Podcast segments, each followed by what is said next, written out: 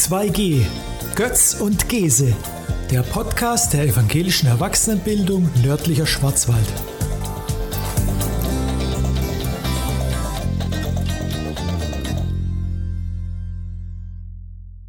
Herzlich willkommen zu unserer achten Folge unseres Podcasts 2G, Götz und Gese.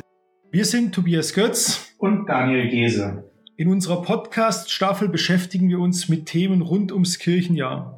Heute sprechen wir über eine ganze Reihe an Äußerlichkeiten. Nachdem wir in den letzten Folgen über einige Feste, den Inhalt der Feste und theologische Grundlagen sowie Bräuche gesprochen haben, werden wir heute den Fokus unter anderem auf liturgische Farben, ihre Verwendung und Bedeutung und liturgische Kleidung legen. Für die unterschiedlichen Zeiten des Kirchenjahres gibt es jeweils eine Farbe, die damit verbunden ist. Wie kam es zu den liturgischen Farben, Daniel? Es ist immer gut zu wissen, woran man ist, wenn man in einen Raum kommt, in welcher Stimmung man ist, in welcher Atmosphäre man ist und welcher Anlass gerade aktuell ist. Aus unserem Leben kennen wir das, dass zu Hochzeiten weiße Kleidung getragen wird, in Trauerphasen schwarze Kleidung getragen wird. Und in den Kirchen haben sich die Farben herausgebildet, um zu signalisieren, in welcher Zeit des Kirchenjahres wir uns befinden, beziehungsweise welche Festlichkeiten gerade aktuell gefeiert sind. Deswegen ist es gut, das anzuzeigen und Farben eignen sich da am allerbesten. Welche Farben sind es ähm, in, im Kirchenjahr, die verwendet werden? Ja, man hat den Farbkreis nicht ganz ausgeschöpft zugegeben. Es sind äh, fünf, nämlich weiß, rot, violett, schwarz und grün. Welche Farbe wird in welcher Zeit verwendet oder welche, äh, für was stehen die jeweiligen Farben? Die Farben werden zwar schwerpunktmäßig in manchen, manchen Zeiten verwendet, aber eigentlich das ganze Kirchenjahr hindurch. Man kann also nicht sagen, die Osterzeit ist rot und die Weihnachtszeit ist weiß oder so. Das kann man nicht. Sondern es hängt vor allem vom Charakter und vom Fest für die jeweilige Woche oder den Tag. Ich fange mal mit hell an und bewege mich dann weiter Richtung dunkel mit der Farbe weiß. Weiße Farbe, weiße ähm, Paramente, also Behänge an Altar und Kanzel werden immer dann verwendet, wenn ein Fest gefeiert wird, das auf Christus hinweist oder auf die Freude an Christus. Zum Beispiel am Christfest, also am ersten Weihnachtsfeiertag, wird die weiße Farbe verwendet. Ja, Christi Geburt. Zum Erscheinungsfest, 6. Januar auch, ähm, oder auch zu Ostern natürlich, zu Himmelfahrt am Trinitatis-Sonntag und, das wissen nicht so viele, auch am Ewigkeitssonntag wird die weiße Farbe verwendet. Also nicht schwarz. Nein, weil es eben kein Fest des Todes ist, sondern ein Fest des Lebens, des ewigen Lebens, das Jesus Christus uns offenbart hat. Deswegen ist das mit Christus verbunden und der Auferstehung ein Auferstehungsfest. Als zweite Farbe Rot. Rot ist die Farbe des Heiligen Geistes, lässt sich vielleicht mit dem Feuer auch ganz gut verbinden. Die Farbe der Kirche, Geburtstag und Heiliger Geist, der in die Kirche kommt, haben wir auch das letzte Mal besprochen. Und manchmal auch die Farbe der Märtyrer, also derer, die Zeugnis abgelegt haben für den christlichen Glauben. Bei uns in den Kirchen wird Rot vor allem verwendet am Pfingsten, zu den Konfirmationen und am Reformationstag. Mhm die Kirchenfeste eben. Die grüne Farbe wird ganz oft und ganz lange verwendet. Das ist die Farbe des Lebens, die Farbe der Hoffnung, die Farbe des Reifens und Wachsens. Passt deswegen gut in die Trinitatiszeit, wie wir das letzte Mal auch besprochen haben. Die Zeit, in der wir das Leben mit Gott feiern und wie Gott in unserem Leben wirkt. Deswegen sind die Trinitatis-Sonntage mit dem grünen Behängen, zum Beispiel verbunden und auch die Zeit nach dem Erscheinungsfest, also im Januar, Februar. Außer Trinitatis selbst mit Weiß dann, ne? Genau, denn das ist ja wieder ein Fest, das sich in dem Fall auch auf Christus bezieht, der den Vater und den Heiligen Geist äh, offenbart hat. Deswegen kriegt das eine weiße Farbe. Die nächste Farbe, die uns dann bleibt Richtung Dunkel, ist Violett. Eigentlich die Kirchenfarbe, also für die Evangelischen. Wenn man das mal so sieht, so Fahnen vor der Kirche wehen, da sind sie weiß-gelb bei den katholischen Kirchen und oft violett bei den evangelischen Kirchen, ist die Farbe des, der Buße und des Leides. Sie wird in Buß- und Vorbereitungszeiten verwendet, also die Adventssonntage zum Beispiel tragen Violett, die Sonntage in der Passionszeit tragen Violett und der Buß- und Bettag trägt auch Violett. Und dann bleibt noch Schwarz, die Farbe, die am allerseltensten verwendet wird, nämlich nur am Karfreitag und am Kar-Samstag. Was ich persönlich sehr schade finde, weil wir in der Kirche in Schietingen ein wunderschönes schwarzes Parament haben, das wir nur an zwei Tagen im Jahr zeigen dürfen. Ja, vielen Dank für die kleine Farbkunde. Du hast schon angedeutet, worauf die äh, Farben verwendet werden. Wo werden denn die Farben überall eingesetzt im gottesdienstlichen Raum? In evangelischen Kirchen in den sogenannten Paramenten, also in dem, was vorne dran hängt, nämlich im Antipendium. Das ist das meistens größere Tuch, das vor dem Altar hängt und im Pultbehang, also in dem meistens etwas kleineren Behang, der an den Kanzeln hängt. Dort findet man die Farben. Wenn man in der katholischen Kirche schaut, würde man auch noch im Messgewand der Priester diese Farben wiederfinden. Aber wir tragen ja einheitlich schwarz-weiß das ganze Jahr über. Ja, wir haben jetzt schon in Verbindung mit den Farben auch schon äh, die einzelnen Zeiten des Kirchenjahres angesprochen. Es gibt innerhalb von diesen ähm, Zeiten, jetzt insbesondere in der Passionszeit oder auch in, in der Osterzeit, gibt es ja einzelne Sonntage, die, in, die einen Namen führen. Ja. Kannst du zu den Namen der Sonntage was sagen und deren Bedeutung? Ja, vielleicht mal ähm, ein bisschen äh, durchgehen. Genau, das sind vor allem die Sonntage vor und nach Ostern, die einen besonderen Namen haben und die nicht zweiter, dritter oder siebter Sonntag nach Trinitatis heißen, sondern einen ganz besonderen Namen haben. Diese Namen sind meistens lateinisch und sie leiten sich ab von ähm, den Eingangszeilen der jeweiligen Psalmen, die für den Tag vorgesehen sind. Ist eine komplizierte Sache. Vor allem hier in Württemberg äh, findet es eigentlich selten statt in den Gottesdiensten, dass man auch noch Begleitverse äh, zu Psalmen singt oder sagt. Aber da kommt es her. Und da sind vor Ostern sind es sechs Sonntage, die man sich leicht merken kann invocavit reminiscere oculi letare judica palmarum. Wer jetzt keine Lust hat zu mitschreiben, der kann sich vielleicht einfach den, die Eselsbrücke merken. In rechter Ordnung lerne Jesu Passion. Da hat man auch die Anfangsbuchstaben der Sonntage in rechter Reihenfolge aufgelistet. Und jeder dieser Psalmen gibt dem jeweiligen Sonntag eine besondere, ein besonderes Thema, ähm, so zum Beispiel äh, Oculi, äh, dass die Augen auf den Herrn gerichtet sind und ich den Herrn schauen soll und mich darauf ausrichten soll. Das ist dann ein besonderes Thema jetzt für diesen äh, Sonntag in der Passionszeit. Nach Ostern haben die Sonntage auch besondere Namen, äh, die etwas sprechender sind sogar, nämlich der, der erste Sonntag nach Ostern hat einen sehr lustigen Namen, der heißt Quasimodogeniti, äh, wie die neugeborenen Kinder, oder wenn ihr nicht werdet wie die Kinder. Es ist der Weiße Sonntag auch genannt in der Tradition, weil dort oft Taufen stattgefunden haben an diesem Sonntag. Dann kommt der Sonntag Misericordias Domini, also Barmherzigkeit des Herrn, der sogenannte Hirtensonntag, wo Gott als guter Hirte eine Rolle spielt. Dann die Sonntage, die gerne auch für die Konfirmation inzwischen verwendet werden. Jubilate, jubelt, Kantate, singt, der Kirchenmusiksonntag und Rogate, betet.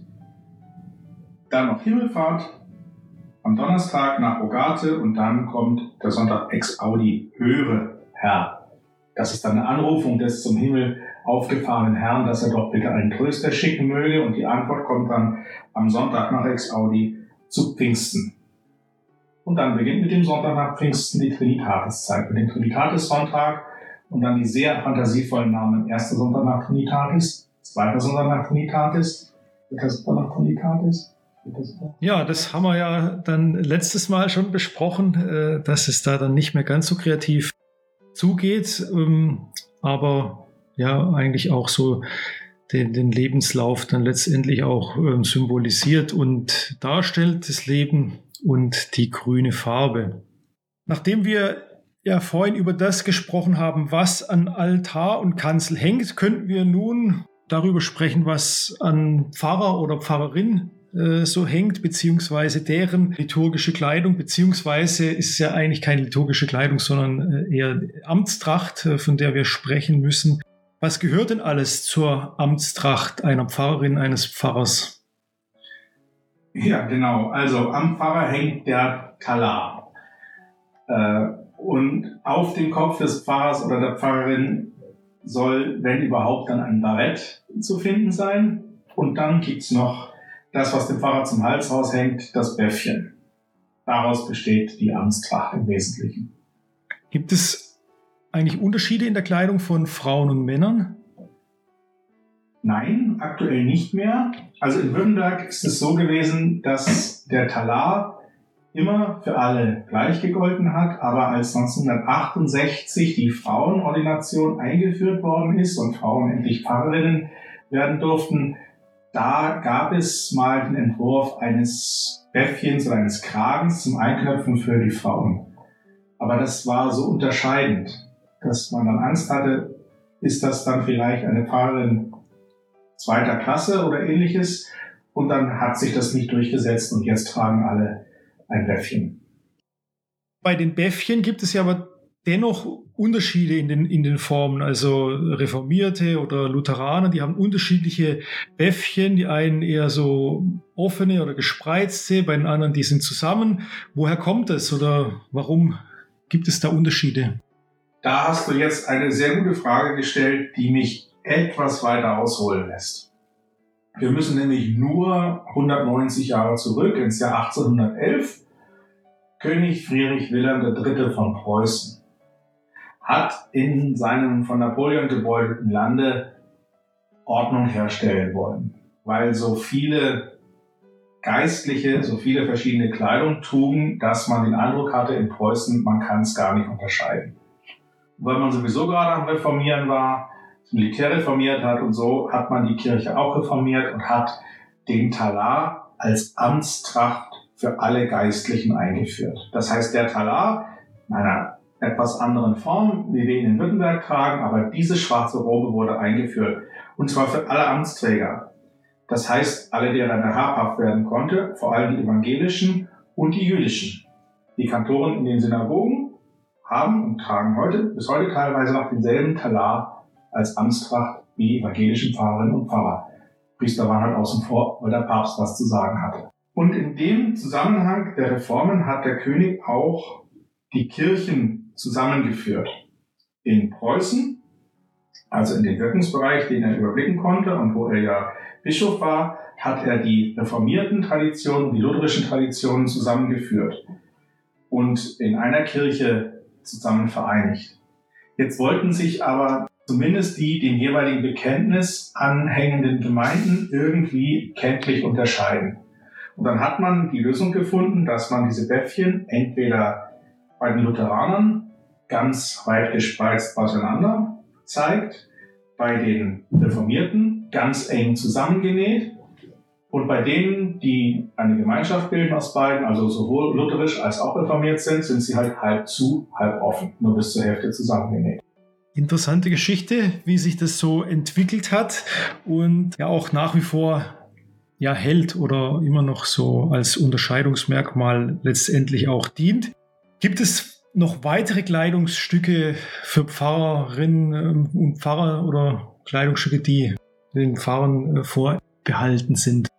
Vorbehalten ist schwierig. Der Talar ist ja kein liturgisches Gewand, sondern eben eine Amtstracht, äh, die eigentlich ein Gelehrtengewand ist. Und deswegen ist der Talar auch so ähnlich dem, was beispielsweise Richter tragen. Die tragen auch ähm, einen Talar und auch ein Bäffchen. Wenn man mal sieht, zum Beispiel die, die Roben der Bundesverfassungsrichter in Karlsruhe, schön in Rot, neu geschneidert, da ist auch ist noch mal so ein extra Kragen dabei. In anderen Ländern sieht man es auch deutlich, dass Richter oben auch Bäffchen haben.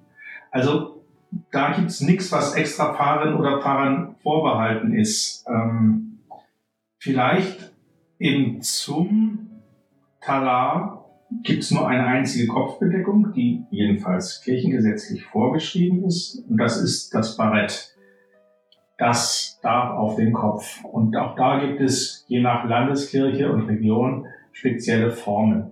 Also ich habe hier eins mitgebracht, das hat äh, fünf Ecken und ist aus Samt und hat einen Knopf in der Mitte. Und das gibt's auch mit sechs Ecken und äh, bisschen in rund und nicht in Samt, sondern in Leinen. Da gibt's so verschiedene Formen, je nach Tradition der Landeskirche. Wann darf der Talar getragen werden? Also dürftest du jetzt mit dem Talar einkaufen gehen. Ja, denn es ist ja eine Gelehrtentracht und kein liturgisches Gewand. Das heißt, man kann den außerhalb des Gottesdienstes durchaus tragen. Jetzt ist es kein Gewand, das so praktisch wäre, dass ich mich damit im Supermarkt super gut bewegen könnte. Ähm, aber ähm, er wird natürlich traditionell eigentlich nur zur kirchlichen Amtshandlung getragen. Aber auf eine Demonstration dürftest du jetzt nicht gehen mit einem Talar, oder? Also es könnte mir niemand verbieten, damit auf eine Demonstration zu gehen. Das ist bisweilen auch schon gemacht worden. Es macht allerdings einen ganz starken Eindruck, weil man dann eben als, ja, landläufig doch erkennbar Kirchenamtsperson dort auftritt. Was ich nicht zum Talar tragen darf, sind Orden oder Ehrenzeichen. Die gehören da nicht dran. Also Bundesverdienstkreuz am Talar, das geht nicht. Ja, und das Kreuz darfst du als Pfarrer auch nur unterm Talar tragen, ne? Es sei denn, ich bin Prälat oder Bischof. Die haben Vortrage, also Vorhängekreuze, aber der normale Pfarrer nicht. Nein.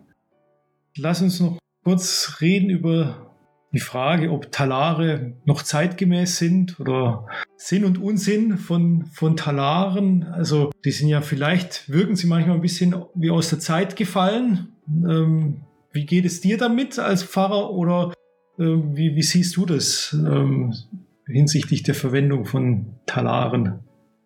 Es gibt Leute, die sagen, unter den Talaren der Muff von 1000 Jahren, also der 68er Spruch, das ist ein antiquiertes Gewand, das keine Bedeutung mehr hat oder vielleicht noch einen gewissen Hochmut befördert. Ich finde den Talar für mich persönlich sehr hilfreich. Und zwar, weil er mir in dem Moment, in dem ich den Talar anziehe und zum Beispiel einen Gottesdienst halte und predige, mir bewusst mache, dass ich in einer Funktion dort bin. Ja, da steht Daniel Gese auf der Kanzel, aber da steht auch der Pfarrer, der im Auftrag der Kirche und der Gemeinde das Wort verkündigt und deswegen eine Aufgabe hat, die auch von meiner persönlichen Meinung äh, und Befindlichkeit absehen muss. Das beginnt bei einer gewissen ähm, Neutralität, äh, dass keine Menschen eine Taufe verwehrt werden kann und soll, äh, bis hin zur Offenheit äh, zum Abendmahl, jeden Getauften einladen zu dürfen und auch bei der Wortverkündigung die Kanzel nicht mit dem Katheter oder gar einem äh, Parteitagsredepult äh, verwechseln zu dürfen.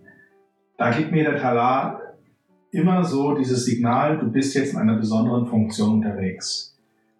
Und der Talar gibt mir auch ein bisschen Distanz. Als Amtsperson bin ich zu erkennen und auch der Gemeinde gegenüber ist deutlich zu erkennen, dass da jetzt in einer besonderen Funktion gehandelt wird, auch bei der Taufe. Ich taufe ja nicht auf meinen Namen und ich gebe ja einen Segen weiter, der nicht aus mir selber herauskommt, sondern ich taufe im Auftrag der Kirche und im Namen Gottes. Und das macht der Talar mir persönlich sehr deutlich. Jetzt gibt es Leute, die sagen, der Talar schafft große Distanz.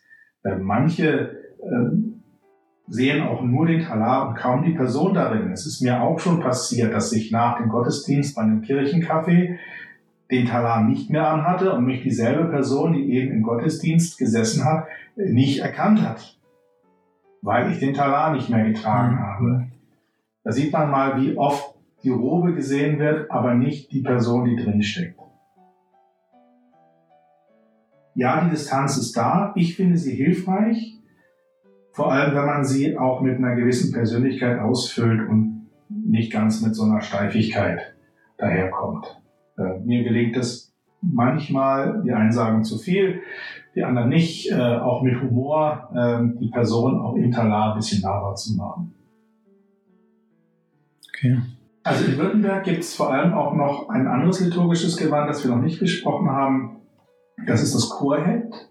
In vielen Gemeinden gibt es die Tradition, dass die Pfarrer zu kirchlichen Amtshandlungen oder Sakramenten, also zur Taufe, zum Abendmahl, zur Konfirmation, äh, sich über den Talar ein, ein Chorhemd werfen, ein Chorhemd darüber tragen. Das ist ein weißes Stück aus vier Stoffbahnen, eigentlich sehr einfach. Und das zeigt nochmal, jetzt bin ich dabei, eine Amtshandlung im Gottesdienst durchzuführen. Weil der Talar, ich sagte ja schon, auch eine, eigentlich eine, keine Kleidung ist und in früheren Zeiten von den Herren Pfarrern auch im Alltag getragen wurde. Das Ding war ein bisschen kürzer, nur knielang und war auch nicht zugeknöpft, aber man ist immer mit so einem schwarzen Umhang rumgelaufen.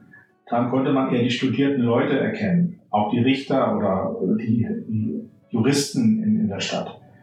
Aber wenn der Mensch dann über den Talar dieses Chorhemd trug, dann war sicher, jetzt ist auf jeden Fall Gottesdienst. Das ist eine liturgische Kleidung. Okay. Alternativ könnte er auch eine Mantelalbe, also in, in Weiß, äh, dienen. Das wäre jetzt auch im Unterschied zum Talar eine wirklich liturgische Kleidung mit liturgischer Tradition. Die Albe, also Alba Weiß, also das weiße Gewand, das äh, in der katholischen Kirche auch von Diakonen zum Beispiel getragen wird, ist in Württemberg seit 1993, glaube ich, oder 97, muss ich nachgucken, also Mitte der 90er jedenfalls, ein zulässiges liturgisches Gewand für Pfarrerinnen und Pfarrer und seit 2002 auch für Diakoninnen und Diakone Lektorinnen und Lektoren und alle, die mit der Wortverkündigung beauftragt sind. Also auch ein Predikant könnte so eine Mantelalbe tragen. Ein weißes Gewand aus weißem, schwerem Leinen, die ähm, inzwischen auch geknöpft wird, also wie ein Talar, etwas schlichter ist und mit einfachem Weiß getragen wird. Und dann im Gottesdienst eine ähnliche Funktion hat, die Amtsperson als solche in der Funktion zu kennzeichnen. In Württemberg setzt sich auch immer weiter durch, dass Pfarrerinnen und Pfarrer oder auch Diakoninnen und Diakone eine Stola tragen. Eine Stola, muss man vielleicht auch erklären, ist ein meistens aus Wolle gewebtes farbiges Band, circa 10 bis 15 Zentimeter breit. Es wird um die Schultern gelegt und äh, hängt sehr lang dann am Gewand herunter. Und äh, ursprünglich symbolisierte die Stola mal ein Joch, also dass die Priester, den Priester war die Stola vorbehalten ursprünglich und es war so, dass es hieß, das soll die Erinnerung daran sein, dass die Priester das Joch auf sich nehmen, das Christi, Christus seinen Nachfolgern äh, gegeben hat. Nehmt euer Joch auf euch und folgt mir nach. Das war mal ursprünglich die Bedeutung. Inzwischen wird die Stola manchmal getragen in der liturgischen Farbe, um dann auch vom, von der Pfarrerin, vom Pfarrer oder vom Diakon was runterhängen zu lassen, das die Kirchenjahreszeit kennzeichnet, wie wir es am Anfang gesagt haben. Es gibt auch Kolleginnen und Kollegen, die tragen die Stola deswegen, weil ihnen das Schwarz ein bisschen sehr abschreckend langweilig oder düster ist. Und eine Stola, oft dann auch in Regenbogenfarben, etwas den Pfarrer, die Pfarrerin etwas nahbarer macht. Ein Farbe ins Spiel bringt. Genau, genau. Ja, also Stola ist auf jeden Fall ein Thema. Ähm, da gibt es die Puristen, die sagen, ja, Stola und Talar kann man nicht miteinander mischen, weil das eine ist eben liturgisch, das andere nicht. Da gehöre ich persönlich auch, auch dazu, denke ich mir. Aber da gibt es Leute, die sagen dann Stola und Albe. Das gehört zusammen. Das sind zwei liturgische Stücke, die schon immer eine Verbindung miteinander hatten. Ja. Also ich persönlich finde jetzt äh, Albe und Sola in Kombination recht, recht ansprechend, ja. Äh, eigentlich sehr schön auch für liturgischen Gebrauch. Ja, vielen Dank für diese Einführung, gerade was den Talar betrifft. Da nehme ich auf jeden Fall was mit.